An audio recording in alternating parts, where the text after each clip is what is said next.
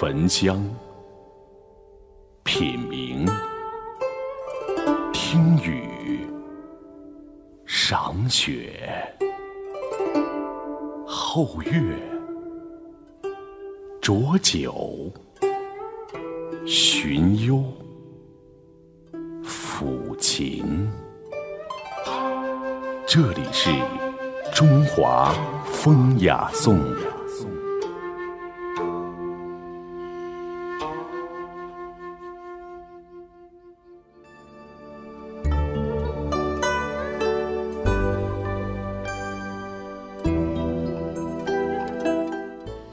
中华文化精髓，颂华夏历代风雅。听众朋友，大家好，欢迎您收听中央人民广播电台《中华风雅颂》，我是鹏飞。大家好，我是曼斯。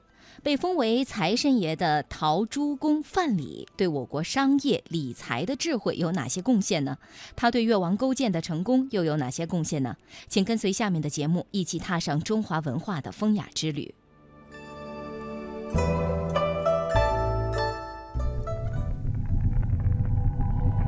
他们厚重。因为见证了岁月沧海桑田的变迁，见证了历史金戈铁马的呼啸。它们珍贵，因为岁月无法复制，历史不会重演。大明宫、大雁塔、颐和园、故宫、庐山，每一处都值得我们一再停留、细细回味与感知。中华风雅颂。人文中华。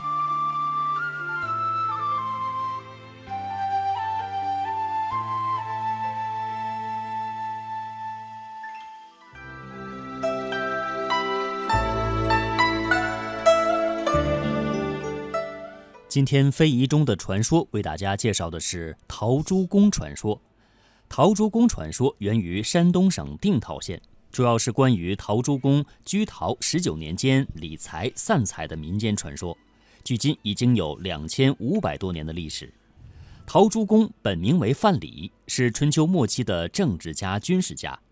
相传吴越战争结束之后，范蠡弃官离开了越国，经齐国西行至陶，这个陶呢，就是今天山东省的定陶县附近，认为这个地方是天下之中诸侯四通。所以就定居于陶，开创伟业，定陶之名由此而来。陶朱公居陶从商的十九年间，充分利用天下之中的地利，三掷千金，累资数万，成为富商天下的巨贾。他为富亦能为人，轻财好施，以此为世所尊崇。后来又被人们奉为财神爷。陶朱公传说富有地方特色和特殊内涵，对于中国传统经济文化的研究具有一定的参考价值。下面的时间，我们来听听由中国互联丰金融行业协会会长洪浩为我们讲述的商圣财神范蠡的故事。嗯，中国互联网金融协会啊，是我们现在管互联网的一个非常重要的一个民间的组织。好，我们来听听商圣财神范蠡的故事。范蠡出逃后呢？化名七子批，三次经商，成为巨富，三次散尽家财，自号陶朱公，后人尊称商圣，是我国儒商的鼻祖。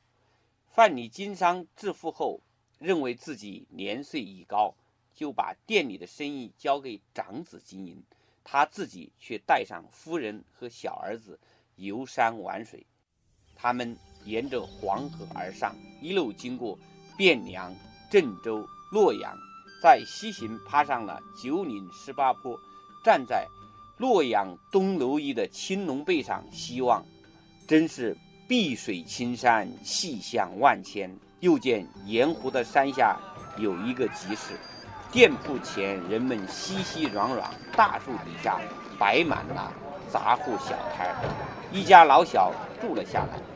范蠡呢，就去找这个老农们聊天儿，了解到这儿就是昔日大禹治水的熊耳山下的古新楼邑，使洛水东流后水位下降，留下这条几十里的大水湖。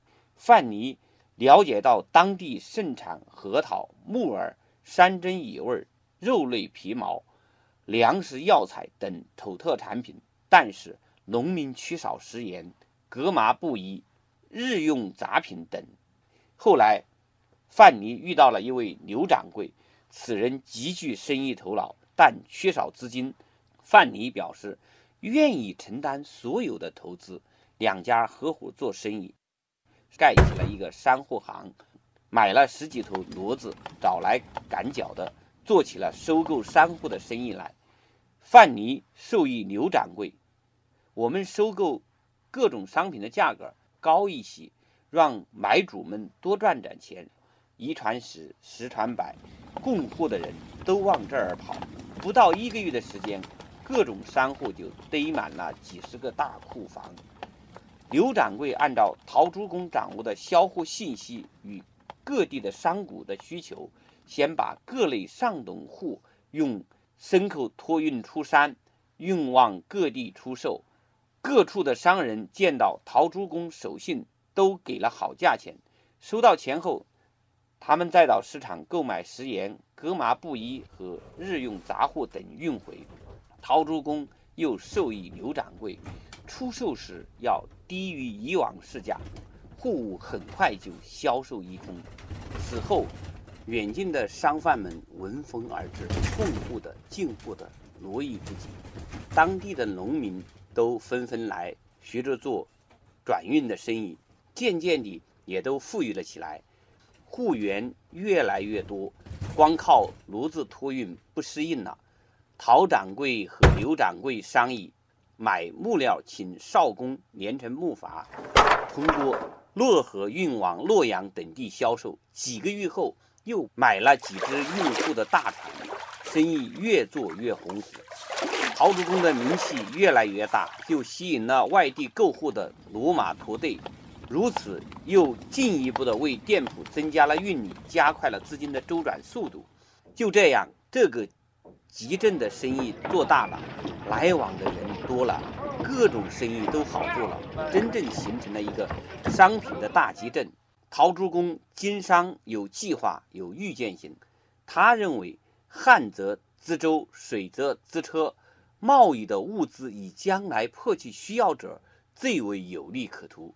夏天要预测皮毛的商品，冬天要预测革麻的商品。手中呢还要经常掌握着食物的积蓄，手内呢不要多存钱，要加快资金的周转，这样才能获取更多的利润。陶朱公父子在蝼蚁经营了几年的收购运转生意，为山区的农民闯出了一条致富路，给商户传播了经营的方法，又积累了几十万家财。他们把极大部分的财产都分给了好友和乡邻。他返逃时，人们不约地来到湖边为他一家送行。当陶朱公乘船立岸时，刘掌柜这才告诉大家，陶掌柜不姓陶，他的真实姓名是范蠡，就是当年辅佐越王勾践灭掉吴国的领兵大将军。范蠡作为春秋末年的政治家、大商人，可以用十六个字来概括他的一生。忠以治国，勇以克敌，智以保身，商以致富。在《史记》卷四十一当中，有越王勾践世家一文，描述了越王勾践打败吴国之后，他不采纳范蠡的忠言之劝，终于被吴王夫差和伍子胥领兵打得大败。范蠡请缨只身去见夫差，一番智斗之后，说服了夫差收兵，救下勾践等系列故事。下面的时间，我们一起来听电视剧《越王勾践》的录音剪辑，感受范蠡为越王勾践所做的贡献。公元前四九四年，长江下游的两个国家吴国和越国战火将临。他们原本都是被中原大国不耻的蛮夷之邦，却凭着南方人的强韧，崛起于这乱世之中。只有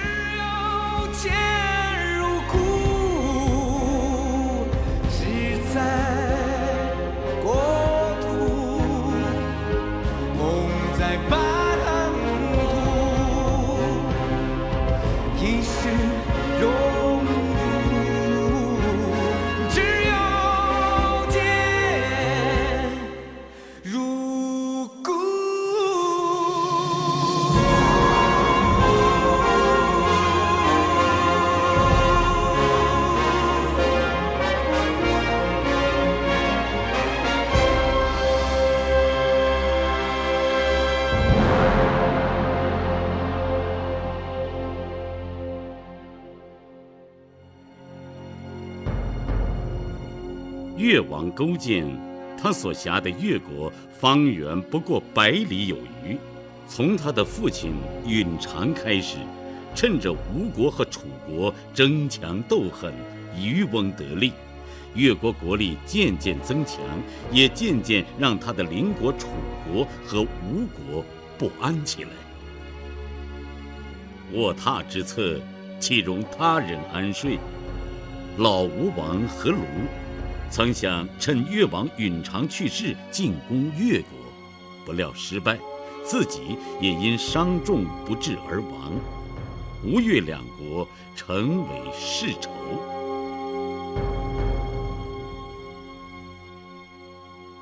勾践知道，新吴王夫差不会善罢甘休，大战在即，铸造兵器是他最为关心的事物。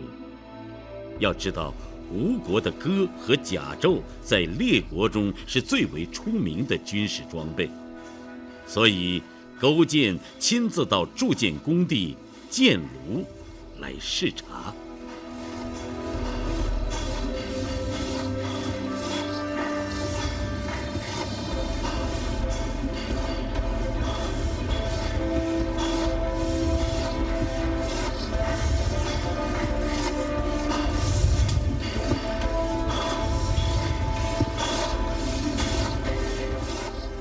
山崖壁立，四面屏障，只有一条狭窄的缝隙容单人进入。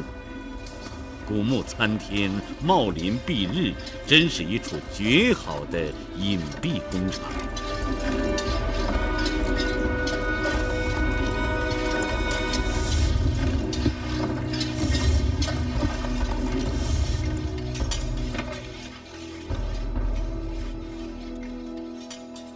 勾践注视着火红的铜汁儿，慢慢的流向逃犯，在那里冷却、凝固，变成一支支青铜兵刃。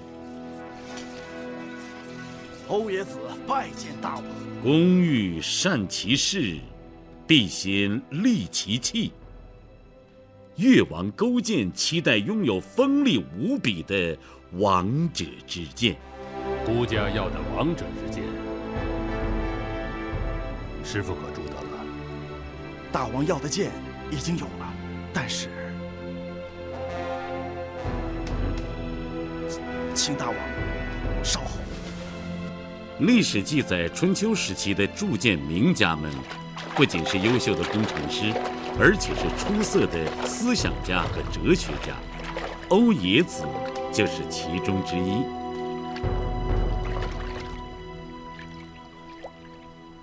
山崖下，一池清泉淹没了宝剑的凌厉之光。欧冶子伸手从池底摸出一柄油布和麻灰包裹着的长剑，开封，遵命。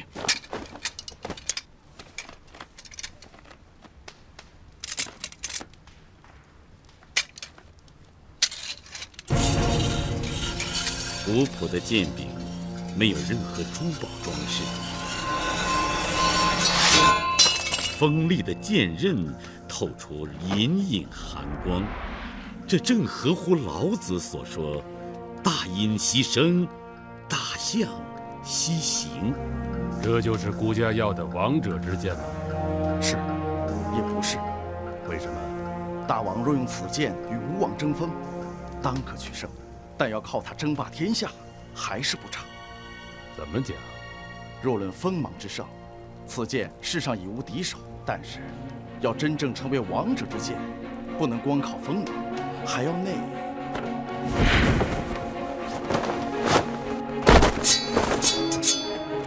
一个担任守卫的越国士兵从高耸的岩石上坠落。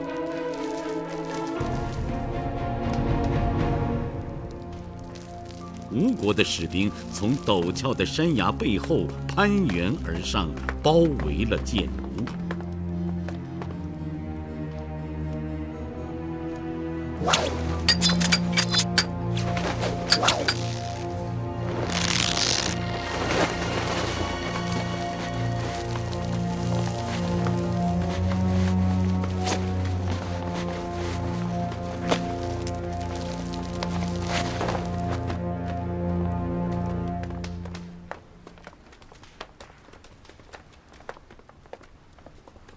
炉。寒江，师兄，是你带他们来的。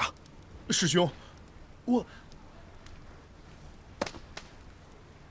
是何方贵客？吴王夫差亲率士卒深入险地，看来他也知道越王对于宝剑寄予的厚望，真是英雄所见略同啊。是吴王派来的，是吴王亲自带来的。夫差来了。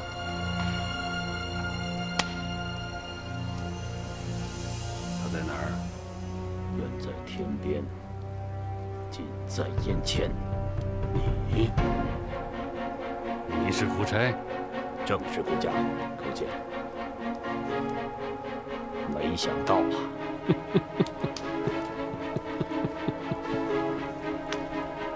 人王眼拙了。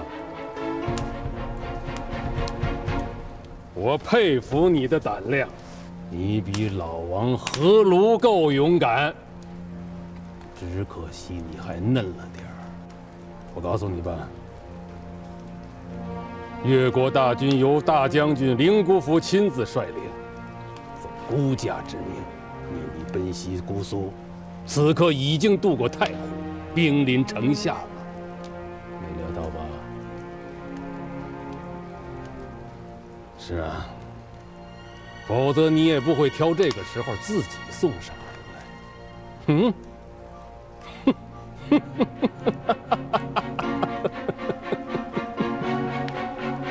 哈哈哈哈哈哈！你抬头看看吧，勾践。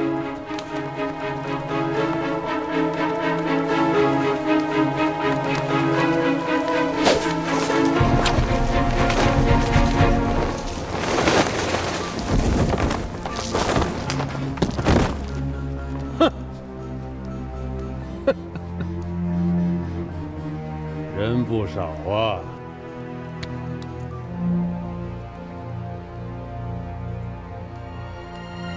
敢问吴王带了多少人来？杀你足够了，还没等你杀我。姑苏城已经是我的了。姑苏城，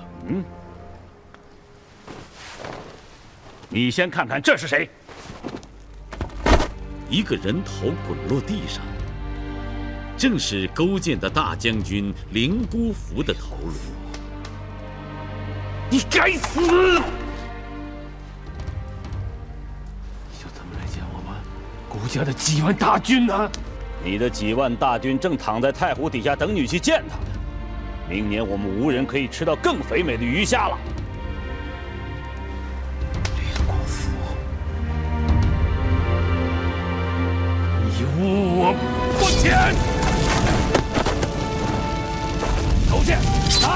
头来！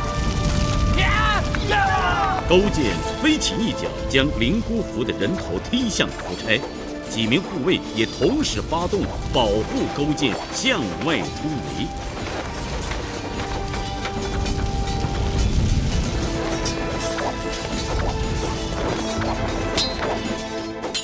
箭炉中的工匠们也被卷入了厮杀，在骁勇善战的吴兵面前，他们无异一群待宰的羔羊。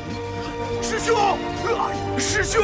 欧冶子愤怒地瞪着带领吴兵前来偷袭的师弟干将。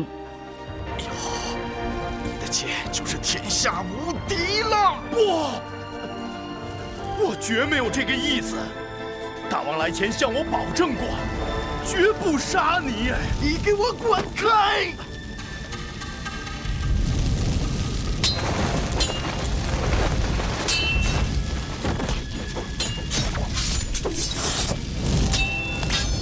欧冶子奋起余力，将手中的宝剑抛向越王勾践。大王，姐姐！勾践得剑如虎添翼，一个反手竟将吴王赐来的宝剑削断。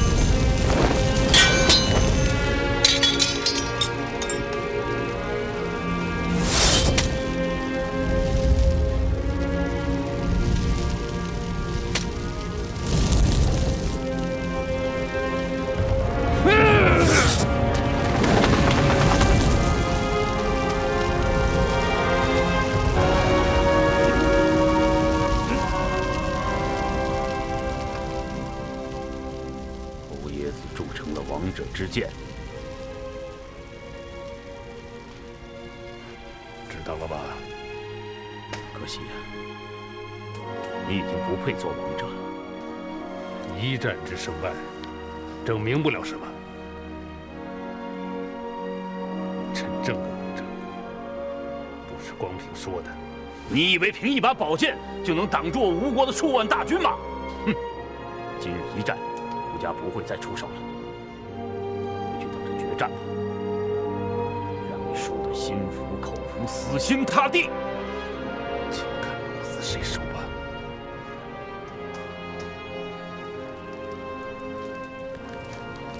吴王夫差竟然放走了勾践。到嘴的鱼不吃，是因为他确信这条鱼逃不出他布下的天罗地网。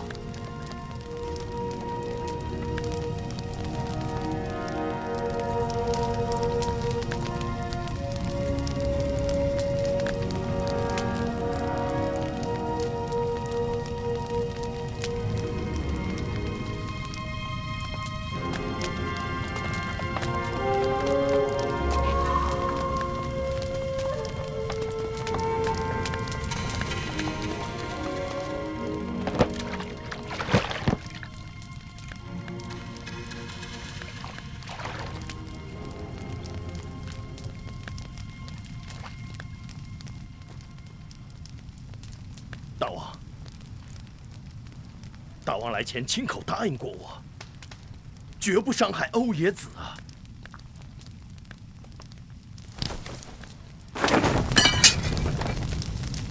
国家改主意了，杀了他，杀了他，也是为了你。为我？杀了欧冶子，谁还能与干将争锋啊？顾家做的，正是你心里想的。大王杀死这些无辜的匠人，也是为了我吗？杀了他们，等于砍了勾践的一只臂膀。我看他越国还拿什么与我吴国争锋？勾践，你是必败无疑呀！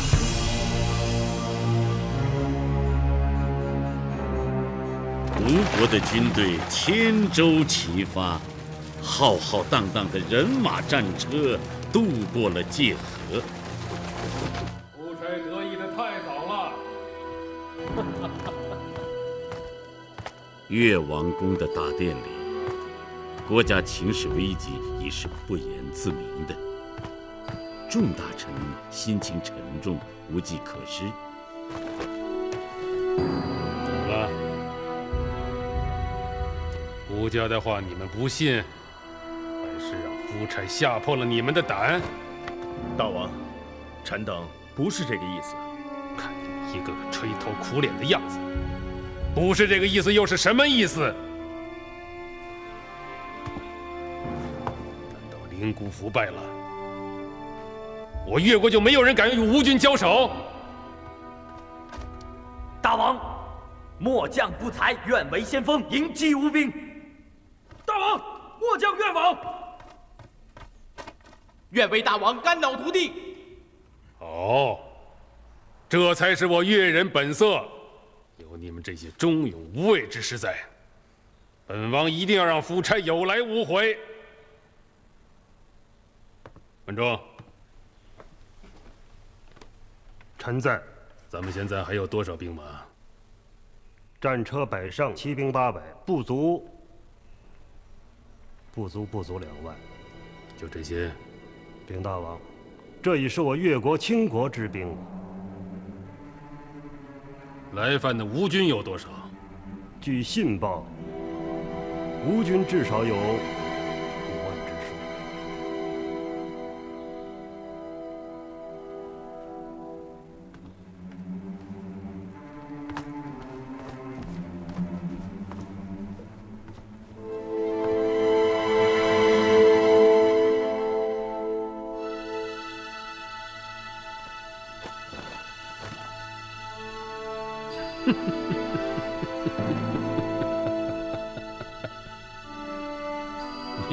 才都听见了，进犯的吴军比我们多了一倍，如何？你们怕与不怕？不怕，不怕，不怕，不怕。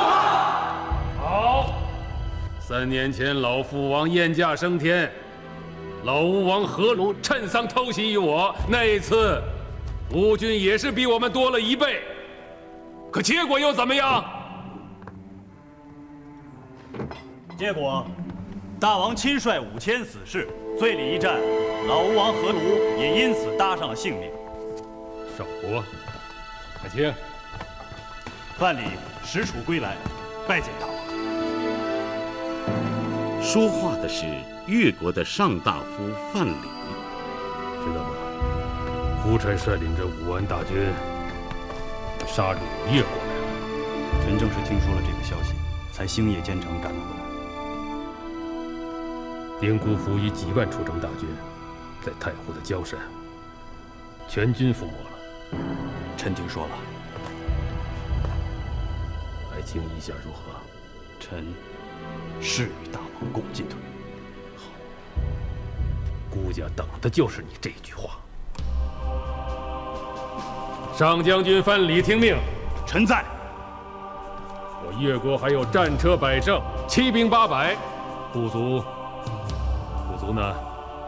加上孤家的王公卫队，两万之数应该够了。所有这些，孤家全都交给你。谢大王，臣定不辱命。听众朋友。刚才您听到的是电视连续剧《越王勾践》的录音剪辑，《越王勾践》由中国电视剧制作中心出品，编剧张静，导演黄建中。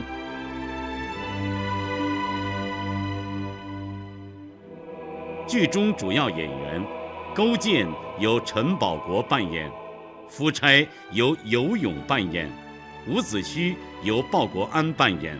范蠡由李光洁扮演，伯嚭由姚安莲扮演，西施由周扬扮演。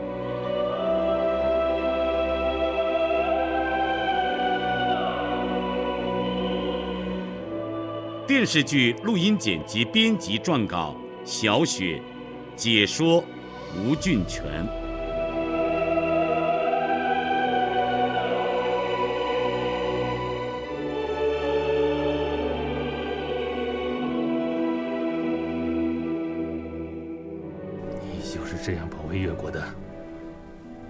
就是这样与孤家共进退吗？你这是在拱手把越国送给夫差。